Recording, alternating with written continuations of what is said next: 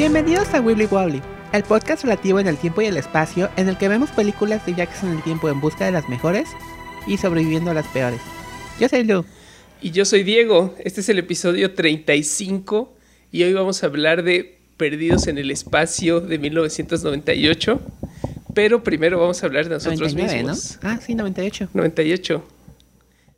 Lu, ¿has estado viendo televisión esta semana al parecer?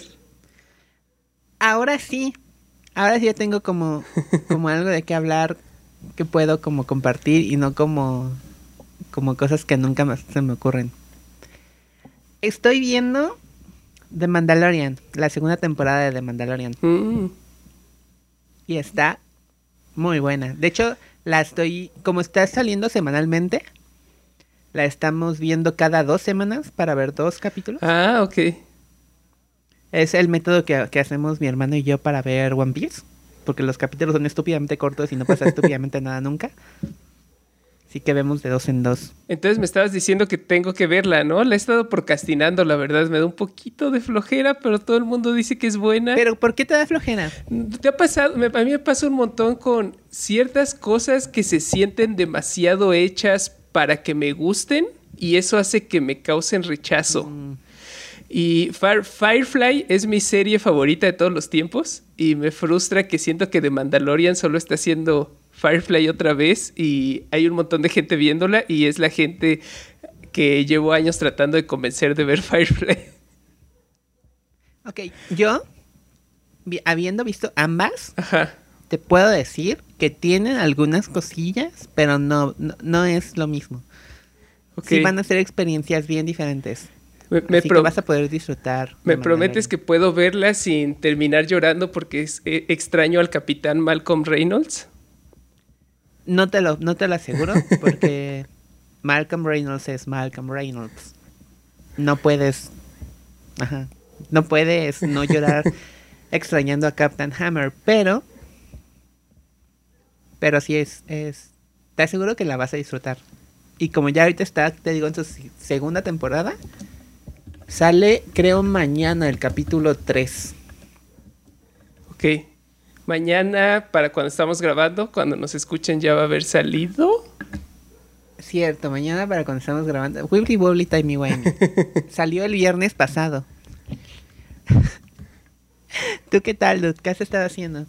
Pues acabo de terminar de grabar una entrevista con el Festival Locomoción. Eh, tra- trabajo en, en un estudio de animación. Estamos trabajando en un nuevo corto, creo que lo he mencionado un par de veces. Y nos entrevistaron para actualizar al mundo respecto a qué, qué hemos estado haciendo. Y estuvo, estuvo divertida la entrevista. Estuviste tú en la audiencia. Te convencí de entrar. Y hablando No de Timey trabajo. Wimey, eh, el, lo, lo grabaron y lo van a publicar el próximo jueves para cuando publiquemos el episodio. el jueves 19 de noviembre. Eh, pueden, pueden buscar la entrevista. Ajá, ar- arroba D3A, seguro ahí voy a estar compartiendo por esos días la entrevista. Creo que estuvo divertida y eso solo quería promocionarla y convencer a alguien de que la escuche. A ver, entonces, ¿por qué no hiciste ese mismo, esa misma Sí. promoción para Wibbly Wobbly? ¿Sabe? Siempre se te olvida, carajo. Justo estaba pensando que ibas a regañar por eso. Pues no encontré dónde meterlo. Tenía que elegir entre hablar de, de Wibbly Wobbly o de Dungeons and Dragons. Y sabes que tengo que hablar de Dungeons and Dragons. Puedo decir, puedo dedicar solo cinco segundos a decir que el próximo jueves también sale el nuevo libro, Tasha's Cauldron of Everything, y no puedo esperar y ya quiero tenerlo en mis manos y leerlo inmediatamente. ¿La vas a comprar? Sí, sí, definitivamente. Y, y te voy a convencer de. te voy a bueno. convencer de que dejes que Mr. Mistófoles, el Tabaxi Wizard, que está actualmente teniendo aventuras en Barovia, eh, puede, aprenda hechizos de, del nuevo libro. Sí sabes que soy bien fácil de convencer, ¿verdad? Sí, sí. Solamente enséñame lo que quieres que, que aprenda y probablemente además vamos a regresar la próxima semana a Barovia, Sí. el sábado 21 y el viernes 20 vamos a tener Out of the Abyss, así que va a Ajá, ser bueno. ajá. Fin de semana de Dungeons. En, en- po- podemos hablar de eso rapidísimo. Ah, cada que menciono Dungeons and Dragons no puedo, no puedo parar. En, en Autos de Abyss, por un, por un dado poco probable, eh, Cierto, literal. No, no hemos hablado de eso en el podcast, ¿verdad? Ajá, salió. Ah, no, sí, lo salió mencionamos, pero no un, pasó. Un número específico en un dado de 100 que significa que todos los personajes volvieron en el tiempo hasta el inicio de la campaña que hemos estado jugando por tres años. Y eso, fue emocionante. Tres y- años de campaña se deshicieron así, en Y- la tirada de un dado. Pero ahora ustedes son del nivel que son, tienen un montón de objetos mágicos y ahora van a patear traseros. Pero ya, basta de Dungeons and Dragons, Lu. Tenemos que hablar de una película muy especial, Lost in Space. Claro que sí. dirigida por Stephen Hopkins, escrita por Akiva Goldsman y protagonizada por William Hurt, Matt LeBlanc y Gary Oldman. Eh, Cuando, cuando vi que iba a salir Joey, cuando vi que iba a salir Joey de, de Friends, yo dije como, ok, ok, esto, esto me está emocionando, tal vez, tal vez. O sea, sí que Joey no es como el mejor actor del mundo. Pero ¿y, y subió tus expectativas? Matt LeBlanc, ¿mandé? No, para nada, para nada. Aparte es Matt LeBlanc de los noventas. Sí. como no es como por ejemplo Matt LeBlanc de ah, ¿cómo se llamaba la serie esta de los escritores? Episodes. Episodes. Ahí, ahí, a pesar de que, de que Matt LeBlanc es literal la broma de la premisa, me, me gusta un buen su papel y cómo lo actúa. Yo, yo en cuanto vi aparecer a... En cuanto vi aparecer a Matt LeBlanc en los títulos iniciales, como que dije, oh, ok, ya estoy, estoy, este, ya, ya sé qué película esperar. La verdad es que esta película tengo un recuerdo muy claro y específico de haberla ido a ver al cine.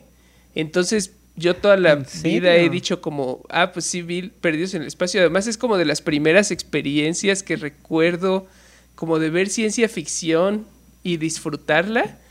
No sé, no estoy seguro bien dónde encaja en, en el timeline eso. Me acuerdo que la, fuimos, la fuimos a ver al cine con toda mi familia porque mis papás recordaban haber visto la serie original y les gustaba la serie original. Entonces, creo que esa fue parte de cómo los convencí de que la fuéramos a ver. Y luego cuando empecé a ver la película no tenía idea de lo que estaba pasando y no recordaba nada en absoluto y a la mitad de la película me di cuenta que realmente lo único que recuerdo haber visto es al robot y a las arañas chiquitas saliendo del cuerpo del monstruo. Y punto. Entonces en realidad ¿No hay este, otra película de Perdidos en el Espacio más nueva? hay una serie de, de Netflix o hay una serie Ah, en Netflix, no estoy seguro si es. Ajá. Pero Creo que- no... ¿No hay otra película? Según yo no. Según yo es- esto esta es Yo tenía eh, la idea de que había una más nueva, como de tipo 2000, 2000 pero igual y no, me estoy confundiendo. Mm, no, no, no. sí, no Eh, hay, ¿qué onda? Era una serie de televisión, ¿no? Eh, de ¿de qué año? Una serie viejita, es lo único que sé, Del de los 65. 60s. Ajá. Ajá. ¿Al- ¿Alguna vez la viste? No, para nada. El, el robot es muy icónico, ¿no? Y, y me acuerdo, me O acuerdo sea, que ubico la historia. yo, yo lo que lo que ubico perfectamente es el, el diseño del robot y eh, este mensaje de peligro, Will Robinson, peligro, porque a mi papá le encantaba decirlo cuando estábamos chiquitos. Creo Y que aparte es súper parodiada. Sí. Asumo que a nadie en la familia le gustó la película realmente y después de verla estoy casi seguro de que me dormí en el cine y que en realidad no vi el 90%. Porque sí, la verdad no, no tengo idea de lo que estaba pasando y, y la verdad es que viéndola esta vez también me estaba, quedando, me estaba quedando dormido. Entonces dije, yo de 8 años definitivamente no habría aguantado despierto esta película. A mí me causa un conflicto muy, muy grande como que la gente se duerma en el cine. Porque es como, pues ya pagaste, ya te fuiste, ya, ya estás ahí. Y es como que, por ejemplo, a mi mamá se duerme en casi todas las películas que íbamos a ver al cine con ella. En casi todas, sí. En el 90%, ya así llegamos al punto en que, en que le tomábamos foto para, para burlarnos de ella después. A mí me gusta mucho ir al cine, igual como dices, ¿no? Ya estoy ahí, no me voy a dormir, pero voy demasiado al cine, entonces más de una vez sí no, no he aguantado y he, terminado colapsando. Sobre todo en días de tratar de ver tres películas seguidas. lo, que, lo ¿Te has aventado tres películas seguidas? Sí, varias veces, varias veces. Wow. este, eh, lo, lo que estoy tratando de recordar es si esta fue la primer película de viajes en el tiempo que vi. Y es, es probable, es, es, es, es falta, porque, porque tengo como este recuerdo de ir a ver esta película y no entenderla del todo y me, me, acordaba que tenía viajes en el tiempo, pero específicamente porque me acordaba no haber entendido los viajes en el tiempo. Tal vez es porque era un niño de 8 años muy tonto, pero también creo que es porque la película es muy mala y no los explica muy bien. Pero es, como la primera vez. Pero no puedo creer que hayas visto Perdidos en el Espacio antes de Volver al Futuro. Seguramente, me tardé muchísimo en ver Volver al Futuro. Y Volver al Futuro 3 la vi por primera vez contigo. Sí, hablamos de eso en el episodio. ¿Es en serio? Nunca ha sido, ajá, nunca fue como algo tan, tan importante para mí creciendo como para ti. Mm. Es, muy, muy, muy posible que esta haya sido mi primera película de viajes en el tiempo. Y lo único que recuerdo es que me confundió, pero ahora me siento reivindicado porque creo que la razón por la que me confundió es porque es confusa. ¿No? Exacto. Hablemos de qué se trata, tratemos de hablar de qué se trata. Eh, pues tan complicada si no es, pero. No, solo es. muy tonta, solo no tiene sentido en muchos, segmentos.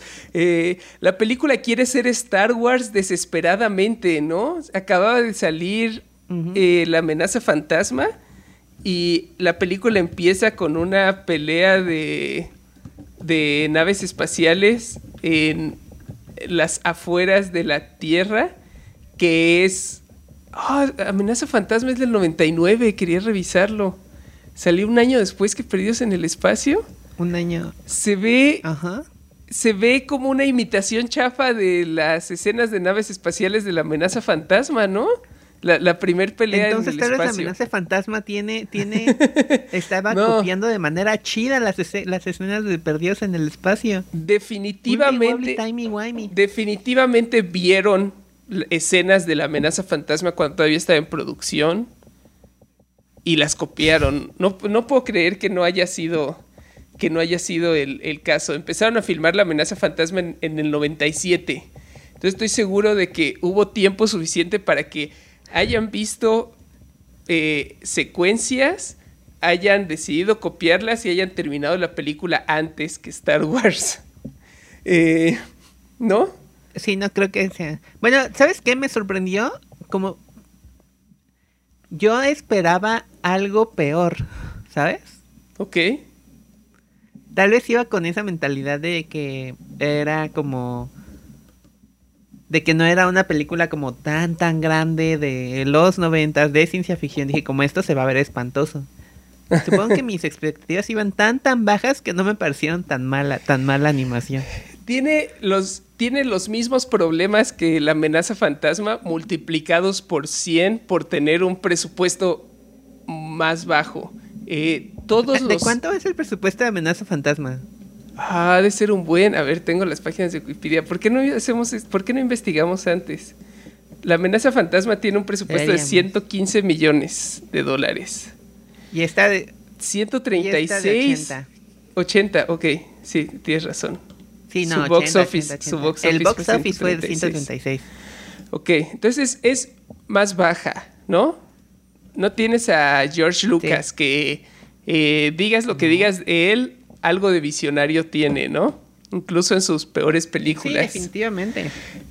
Todo, todo en Perdidos en el Espacio se siente falso y se siente eh, artificial y como barato. Todo se ve barato.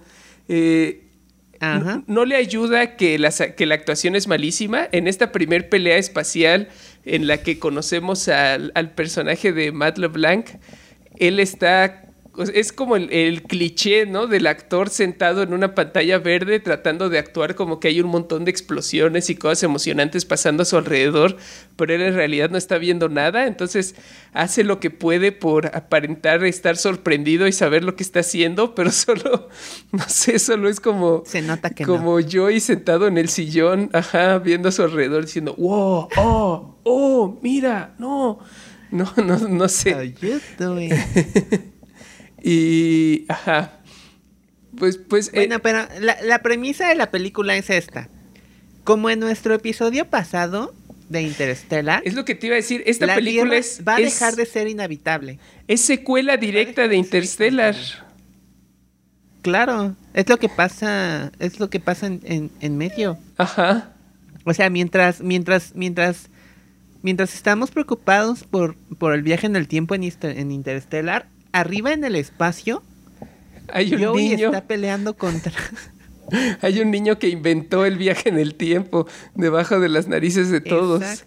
Eh, me parece poco creíble que Morphy haya decidido casarse y volverse ama de casa y cambiarse el nombre a Robinson. Eh, creo que cambiaron bastante al personaje. Además, me costó mucho trabajo entender eso. El cambio de actriz no es tan bueno tampoco. Eh, pero bueno, ¿no? Tenemos a Murphy Robinson que tiene a tres hijos, eh, hay una niña puberta molestísima, creo, que es de los personajes más odiosos. Tienes que decir que esta niña es más odiosa que Héctor 1. Ah, no, no, para nada. Me cayó mejor la niña que Héctor 1. Definitivamente. Eh, Porque aparte, la actriz no me cae tan mal. Es esta Lacey Chabert. Ok. No la conozco. Ha como en algunas otras peliculillas que me, que me medio gustan. Sale en. O sea, ha salido, ha salido en un buen de películas que he visto, pero todas animadas. Anastasia, El Rey León 2, Los Rugrats, Go Wild. okay. buen. Es la, es la voz de Lisa Turnberry en inglés. Ah, ok, ok. Ah, tiene sentido. Es básicamente el mismo personaje que Alicia Thornberry. Es como esta, esta niña que la obligan a ir a una aventura y ella sola. Bueno, no sé, Alicia era más cool. Eh, pero sí. Sí, eh, claro que es más cool. como dices, el, mundo está destruyéndose. La única esperanza de la humanidad es encontrar otro planeta habitable. Eh, entonces, el, el propósito de la familia Robinson es empezar una colonia utilizar un, salto espacial, una puerta, un Stargate que están construyendo para saltar a otro sector de la galaxia. Están construyendo, la Tierra está construyendo un círculo, una Hypergate. Ajá, un Stargate. En, la órbita de la planeta, en, la órbita de la Tierra. Y, la misión de los, la misión de los, de los Robinson es viajar a velocidad normal. ah, para adelantarse en lo que terminan de construir el Stargate. Para, empezar a colonizar y, dirigir la construcción de la otra puerta. O sea, en el otro lado de la galaxia. Les llegó mensaje de Anne Hathaway, de la doctora Brandt, de que ya llegó al planeta habitable, pero su, está sola, no puede reproducirse, entonces necesita, necesita más, gente, necesita este material genético. Y entonces Matt LeBlanc tienen que mandar a Matt LeBlanc al rescate y a la familia Robinson. No, estoy muy seguro por qué.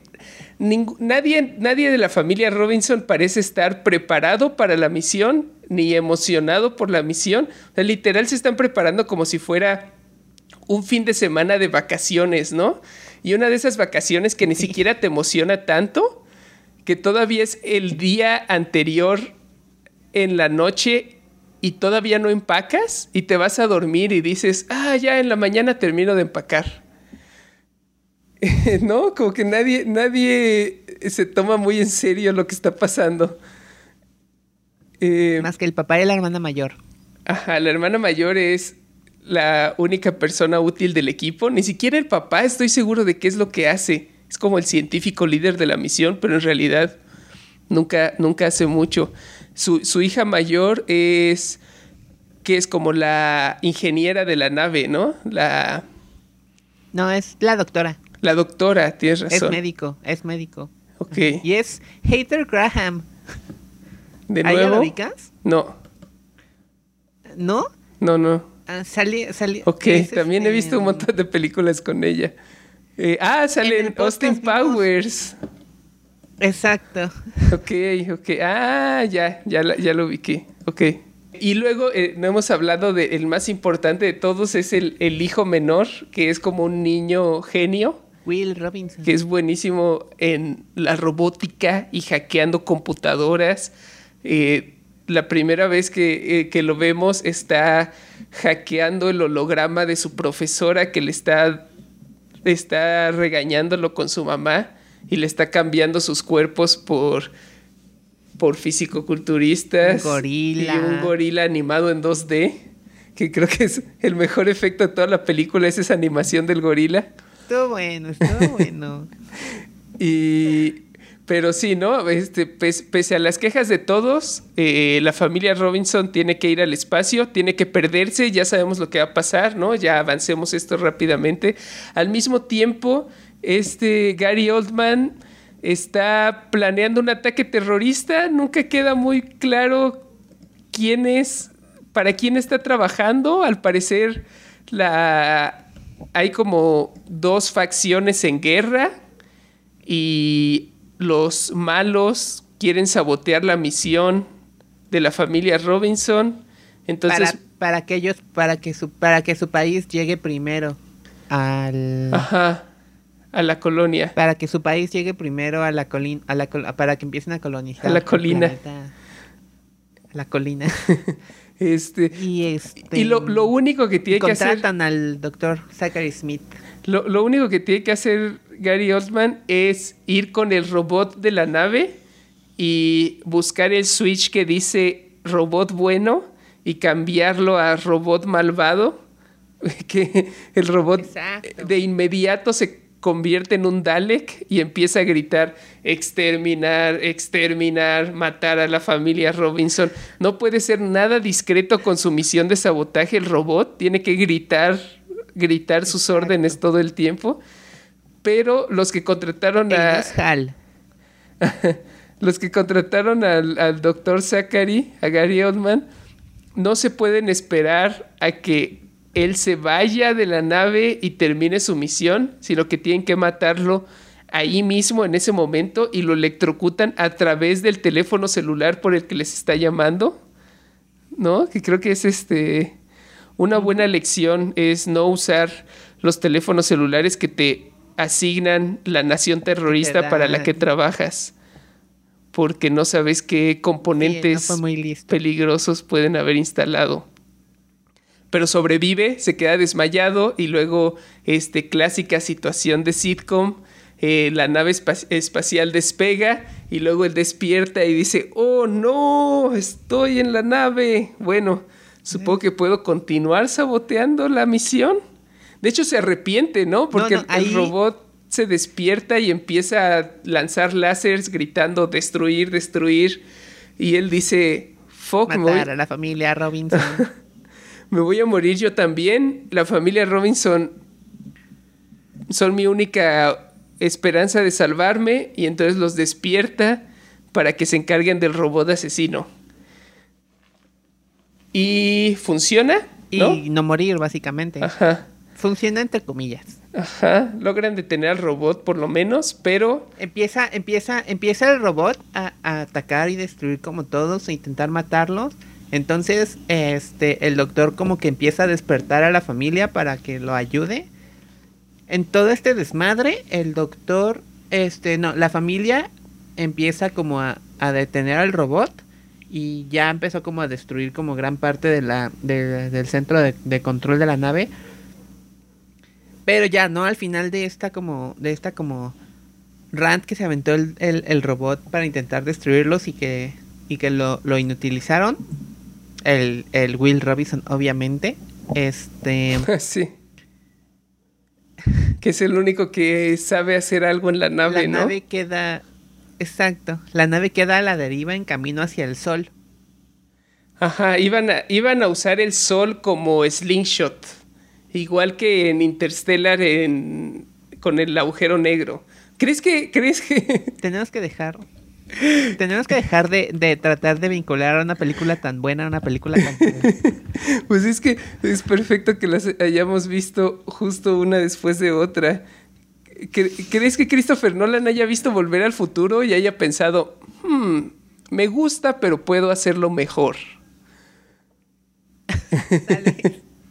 Eh, Pero ¿por qué volver al futuro? Volver al futuro, perdidos en el Perdidos en el espacio. espacio, ¿no? Llevo toda la semana cometiendo exactamente ese error. Son títulos con un esquema, es- esquema muy similar.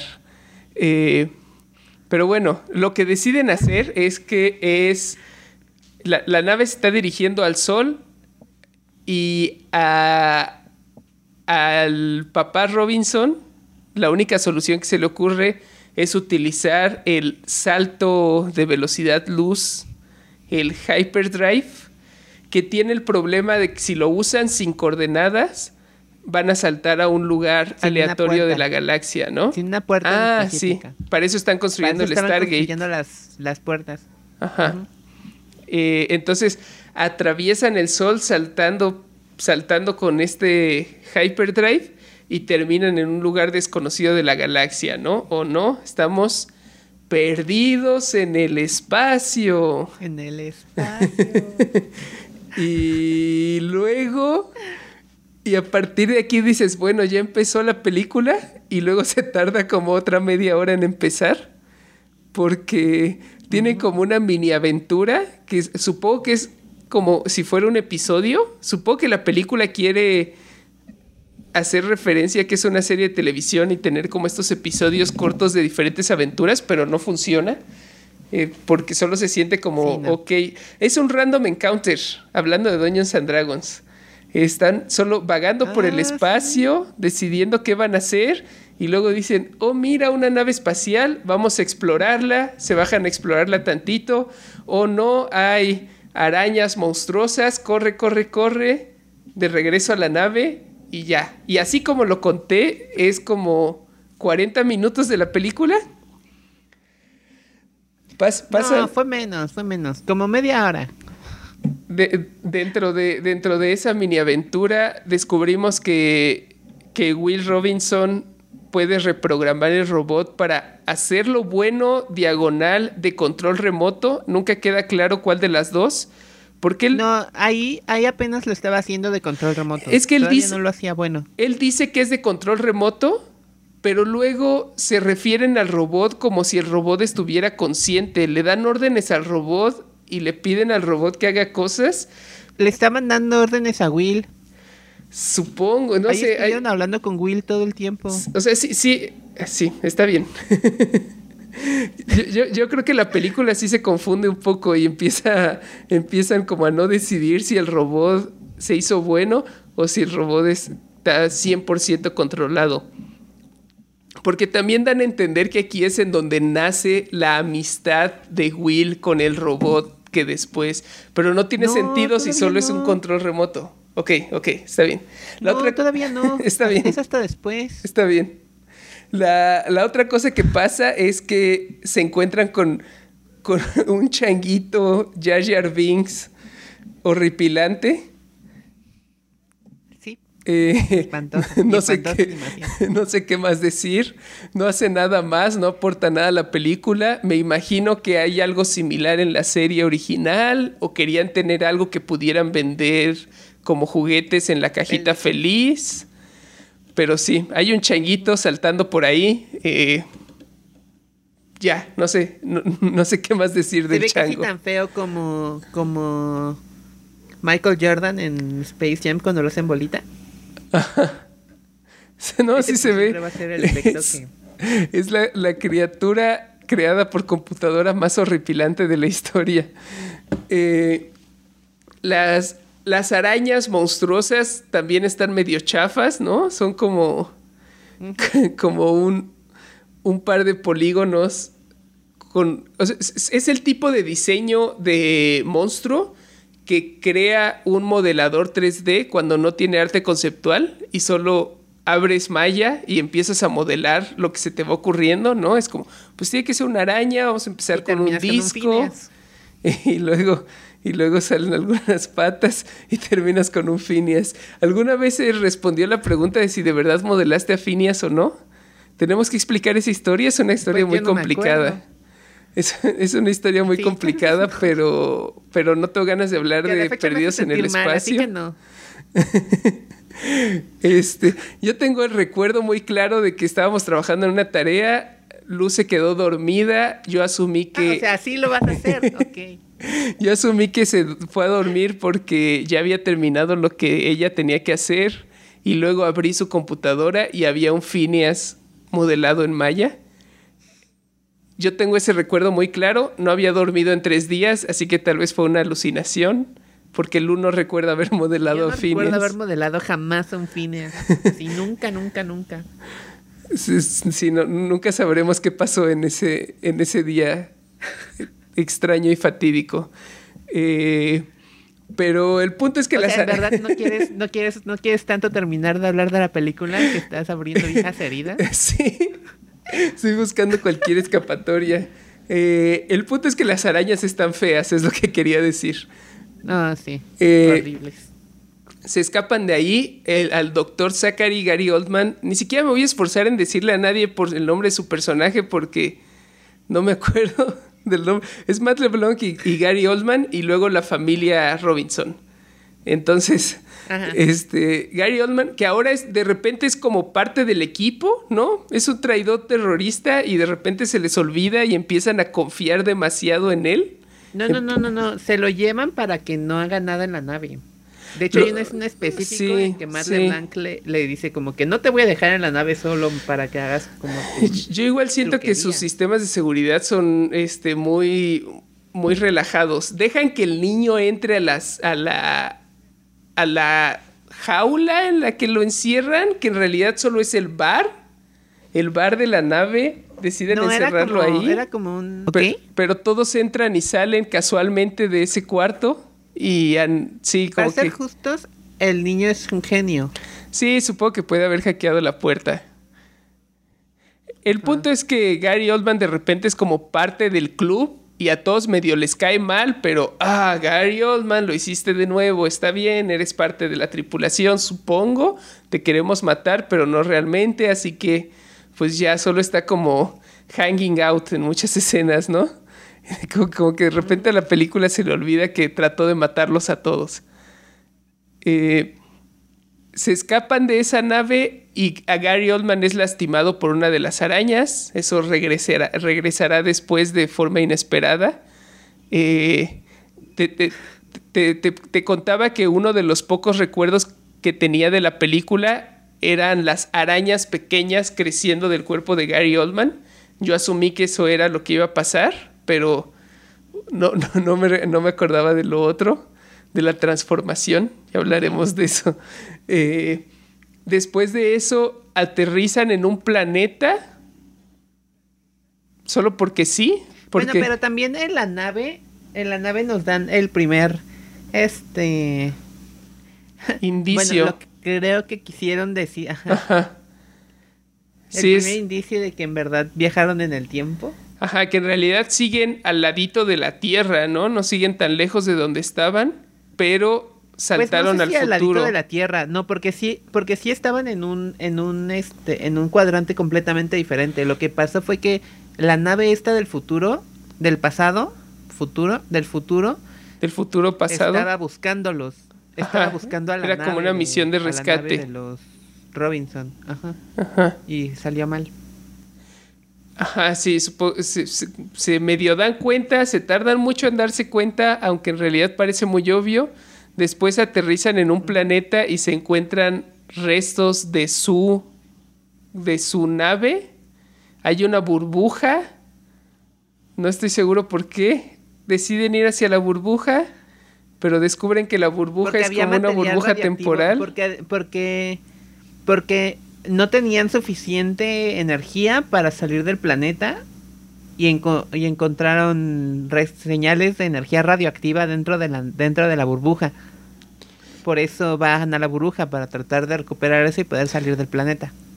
Y sí se dan cuenta, ¿no? Que la burbuja tiene como una distorsión temporal y de hecho Will Robinson revela que él había estado trabajando como proyecto escolar en una máquina del tiempo y que la burbuja parece ser el resultado de sus experimentos que no pudo terminar porque se fueron de fin de semana al espacio.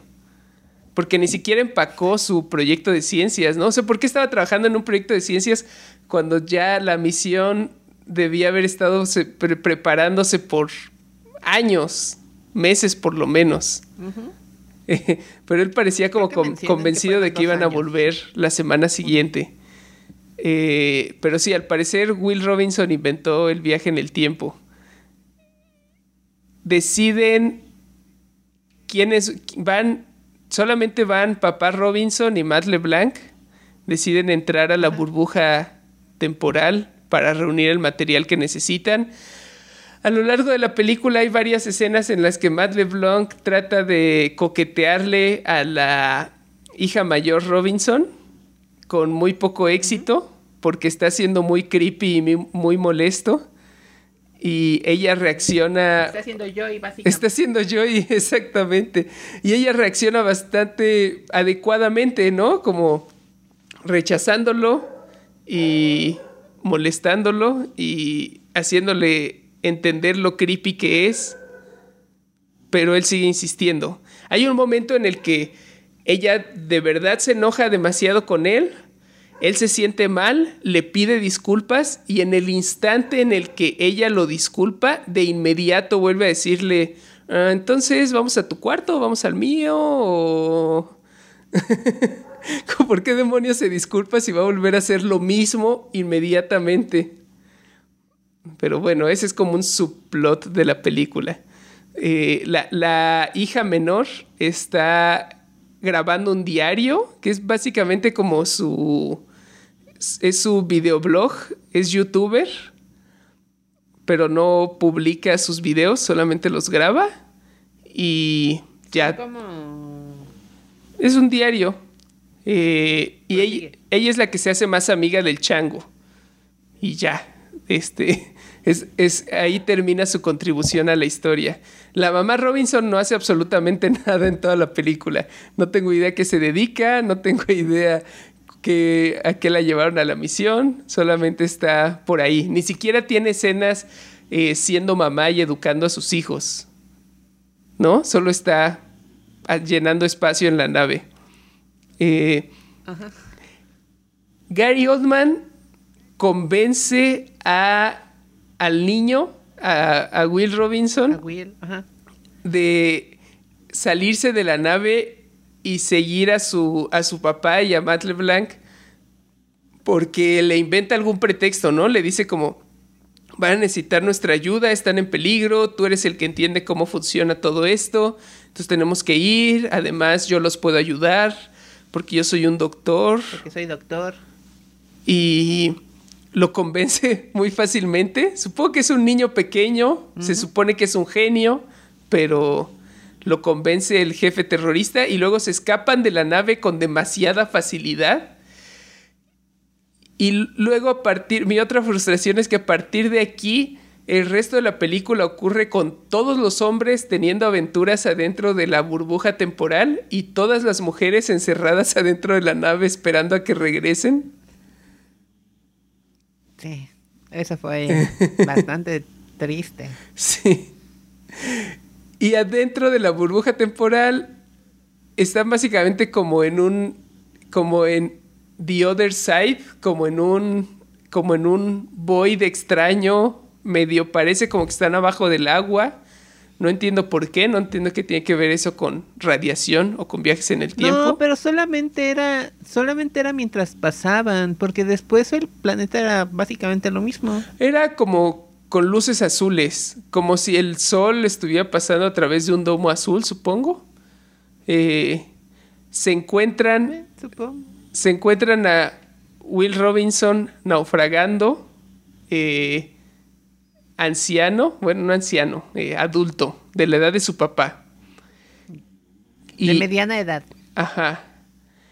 Y él les revela que él es parte de la misma misión, ¿no? Es el mismo Will Robinson al que le pasó lo mismo que a ellos. Y las arañas, en su realidad, en su timeline, las arañas mataron a toda su familia. Y él se quedó solo y decidió terminar su máquina del tiempo y está a punto de terminarla. Hay muchas coincidencias en la película, obviamente, ¿no? Por alguna razón aterrizan justo al lado de la burbuja, por alguna razón llegan con Will Robinson justo antes de que termine su máquina del tiempo. Eh, y él lo que quiere hacer es regresar. Por alguna razón seguíamos viendo la película. Sí. Él, él decide regresar al momento en el que su papá los obligó a viajar con ellos y cancelar las vacaciones y evitar que, que salgan, ¿no? Eh, y ya salvar a toda la familia. Que es eh, básicamente lo que, lo que quería lo que quería hacer este se olvidó el nombre del prota de, Interstellar el prota este Cooper ándale eh, es lo que está intentando hacer Cooper el, el, papá le mandó un mensaje a le mandó un mensaje a esta mm, a Morphy a esta Murphy para evitar que saliera. Esa es la tragedia de la película, que le mandó un mensaje a Murphy para evitar que saliera. Murphy ya pasó por todo eso y ahora Murphy Robinson, que se casó con, con John Robinson y que es la, sí, ¿no? Quedamos de acuerdo que era la señora de esta película. Eh, le está pasando lo mismo. Ajá. Eh, hay, hay como riñas y peleas con el Morphy del futuro, con el Morphy, con el, con el Will Robinson del futuro. El robot está reprogramado para ser bueno. Ahora tiene, como se rompió, como se descompuso, ahora tiene su computadora central expuesta, su cerebro expuesto, y ahora se ve como el robot de la serie original. Y em, dice cosas como peligro, Will Robinson, peligro, ¿no? Y ya todos decimos, ah, es como la serie, ya, bien, referencia, referencia entendida. Eh, Check. Y luego Will Robinson revela que en realidad no sobrevivió todo este tiempo en el planeta completamente solo, sino que hubo otro sobreviviente de la tripulación original y el sobreviviente es Gary Oldman, que sufrió mutaciones por culpa del rasguño de las arañas y entonces aparece este monstruo espantoso. o todavía no es tan espantoso, ¿no? Al principio se ve solo como un gato de la película Cats del año pasado con una gabardina sí grande. Espantoso. Sí. Eh, y es como este, ¿qué? Como esta pantera negra con patas de araña. No, sí tiene más como como no, sé cómo escribirlo, es horrible. Es horrible. Eh, ¿Sabes a qué me recordó? Al, Rey Escorpión en la, la, momia 2 o la momia 3. Sí. Eh, sí. Sí, este modelo de su cara como, como horriblemente hecho. Sí. Eh, Will Robinson de pronto tiene como por fin entiende que la cosa más obvia del mundo eh, Gary Oldman es el que mató a toda su familia, no fueron las arañas, ¿no? Porque de repente dijo, hmm, este monstruo horripilante con el que he estado creciendo, tal vez él es el malo de la película. Es este terrorista que trató de matarnos y después se convirtió en un monstruo horripilante. Tal vez no sea tan bueno después de todo, tal vez no debería confiar en él. Este es el punto.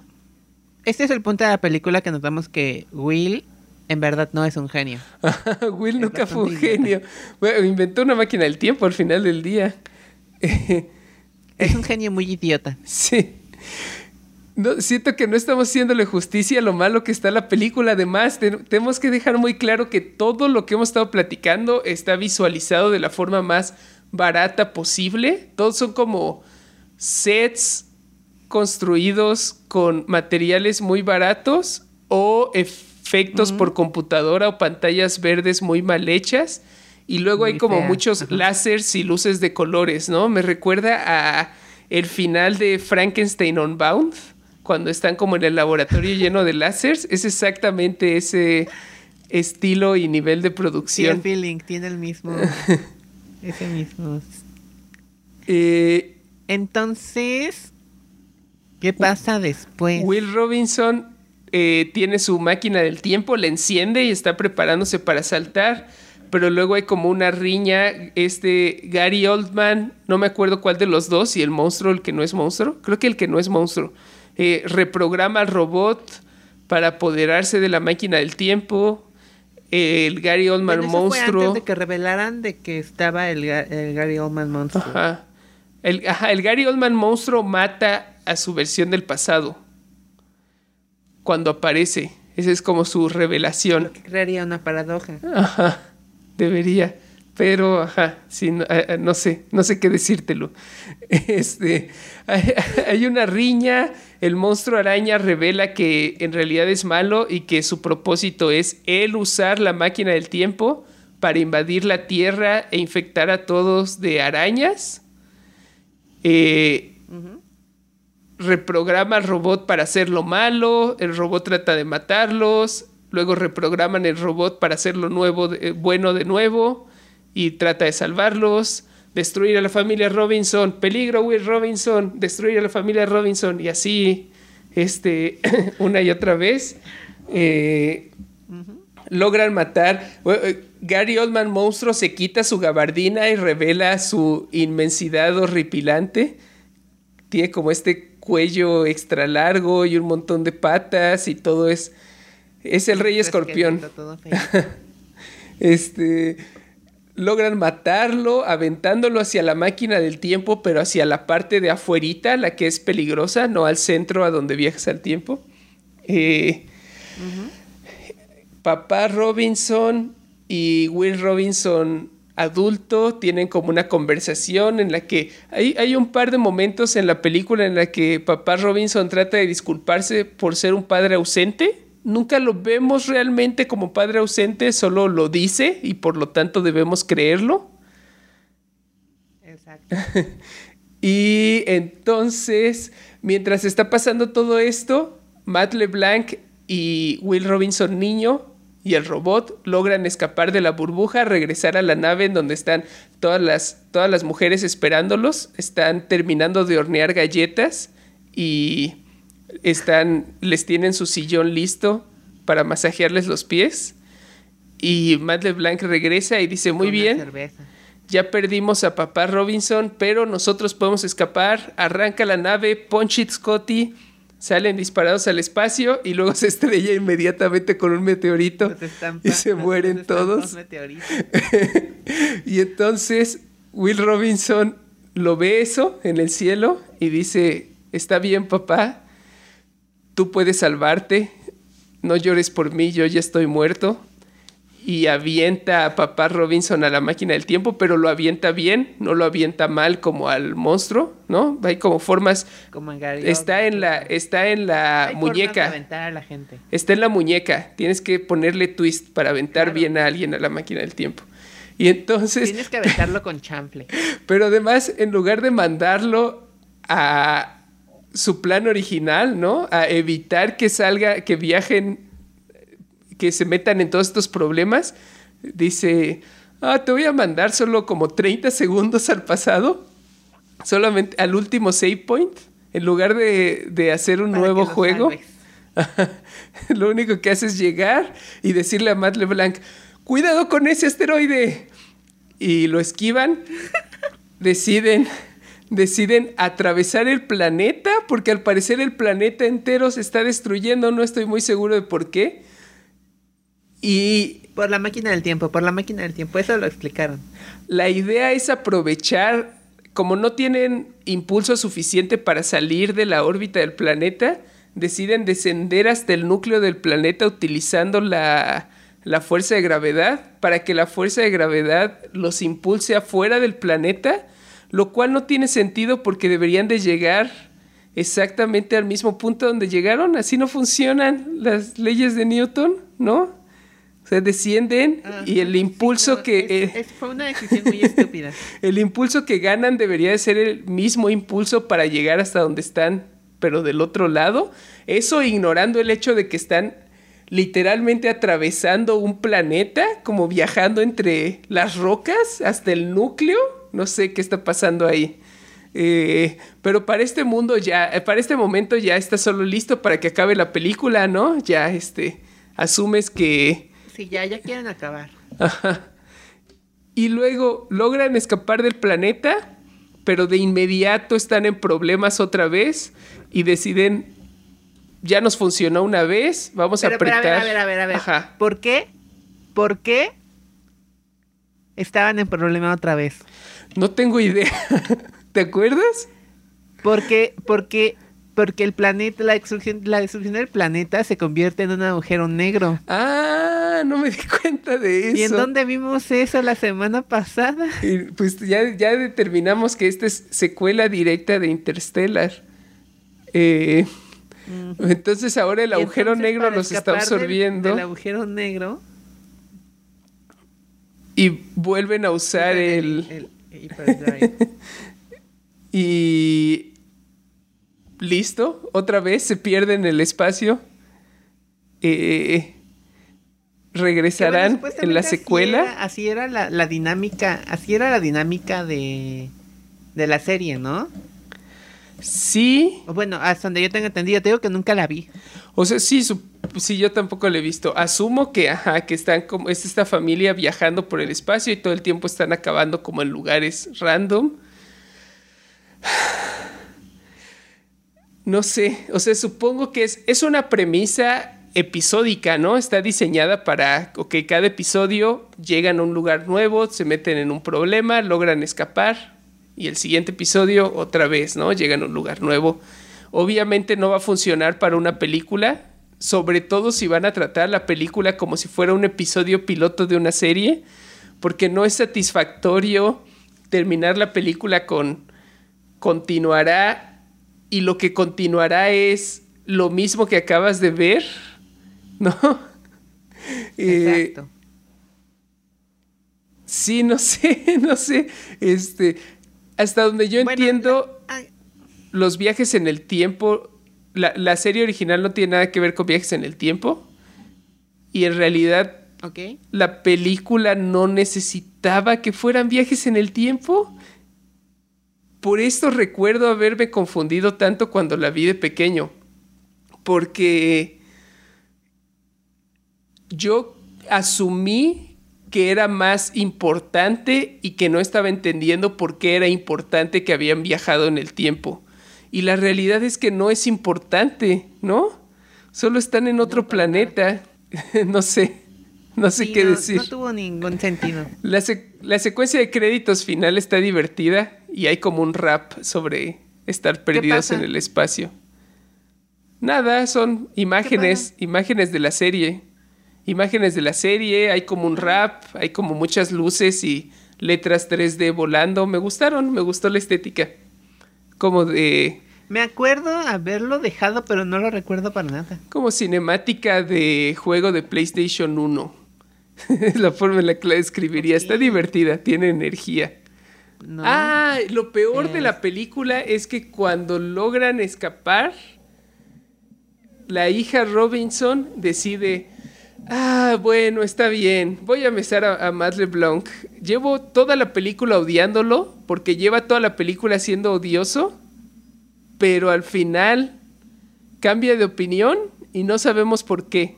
Y estoy en terrible desacuerdo. Hay muchas películas que odio por tener un beso innecesario al final. Esta es la peor de todas. Muy bien.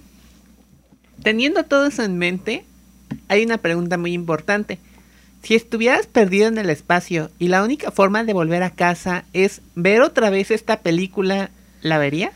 Mm, no, la verdad es que preferiría quedarme perdido en el espacio. ¿No?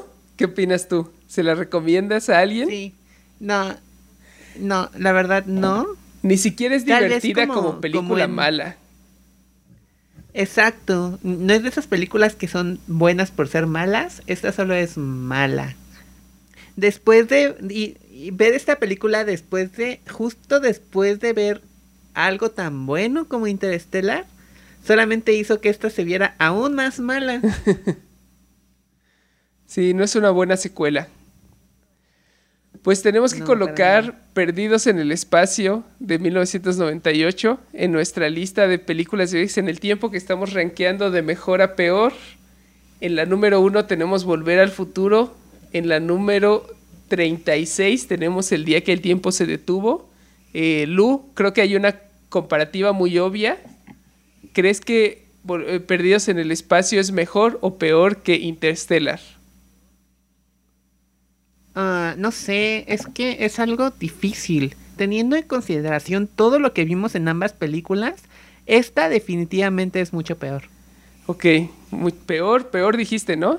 ¿Mejor o peor? Peor. mucho, mucho peor. Entonces voy a bajar un par de lugares. Entonces, ¿cómo se compara con el día que el tiempo se detuvo?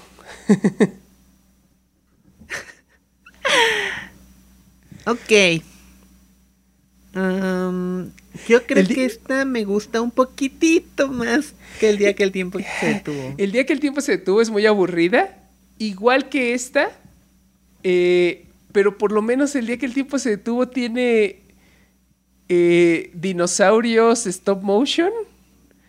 Y creo que prefiero dinosaurios stop motion que vomitadas hechas por computadora. No sé, no estoy seguro. Eh, no lo sé. Arriba del día que el tiempo se detuvo está Proyecto Almanaque. Ah, que también es muy mala. También es muy mala, pero... 1201. Hmm, Creo que definitivamente va abajo de Proyecto Almanaque, ¿no? ¿Qué opinas? Sí, Por lo menos abajo de Proyecto Almanaque. Sí, aunque puede ser, ¿eh? No sé si, no sé si, si, si, si, si lo siento poner perdidos en el espacio como la, como el peor? último lugar. No sé si, no sé si es lo peor, lo peor, lo peor que hemos visto. Se acerca ah. demasiado a ser lo peor que hemos visto. Por lo menos el, el día que el tiempo se detuvo costó como dos pesos, ¿no? ¿No crees que eso le dé puntos? Tal vez. Está bien, vamos a ponerla en último lugar. Sí es demasiado mala, demasiado, demasiado mala. El día que el tiempo se detuvo, tiene un presupuesto de 600 mil dólares. Y es menos del 10%. ¿Sí? Algo así. Pero, ¿sabes qué? Estoy empezando a estar de acuerdo contigo, pero no por mucho, ¿eh? Realmente están muy, muy, muy, están muy, iguales. Están muy iguales, claro que sí. Sí. Ok, entonces, este, un momento especial, nuestra nueva película en el último lugar, nuestra nueva número 37, debajo del día que el tiempo se detuvo, arriba de nada, es Perdidos en el Espacio. ¿Estás consciente de que esa es otra película abajo de Click? Sí es peor que Click, ¿no? Sí es peor que 12, incluso 1201 la recuerdo con cierto cariño extraño, igual que Proyecto Almanaque. Sí es la peor película definitivamente que hemos visto. Esto, esto es lo peor que hemos visto. Sí, sí, sí. No mucho más abajo de el día que el tiempo se detuvo, pero sí abajo. Ajá. Pues bien, este fue nuestro episodio número 35 con peor película nueva. No olviden seguirnos en nuestras redes sociales. Pueden encontrar el podcast como Wibbly Wobbly Pod en Instagram, Tumblr y Twitter. Y a mí me pueden encontrar como Lokinomoto en Twitter, Instagram y Twitch. A mí me pueden encontrar en Twitter y en Instagram como arroba de 3 para ver mis cómics y animaciones. Recuerden que pueden encontrar el podcast en Spotify, en iTunes, en Facebook y en YouTube. Ayúdenos suscribiéndose en donde más les guste escuchar y califíquenos, recomiéndennos, pónganos pulgares arriba, cinco estrellas. Necesitamos reseñas en iTunes para que nos descubra más gente. Así que todas las películas que nos recomienden en lo que queda de este año dentro de una reseña de cinco estrellas, nosotros estamos obligados a verlas a lo largo del próximo año. Si creen que hay una película peor que Perdidos en el Espacio, que de verdad crean que sea la que debe estar hasta abajo de la lista, esta es oportunidad de obligarnos a verla. o algo definitivamente mejor que Volver al Futuro. hablando de películas que tenemos que ver, eh, Lu, es tu turno de elegir la siguiente película. ¿Qué nos tienes preparados? Ok. Vamos a seguir, vamos a seguir la línea de, de ya no ver ahorita películas tan tan buenas. Tuvimos una época con muchas, muchas películas buenas. Y me acabo de enterar que esta tiene viajes en el tiempo. Así que el próximo episodio vamos a ver Bob Esponja, un héroe fuera del agua, del 2015. Ah, me gusta Bob Esponja. Estoy emocionado. Muy bien. Veamos qué nos, veamos qué nos espera Fondo de Bikini. Nos, vemos, en, el futuro.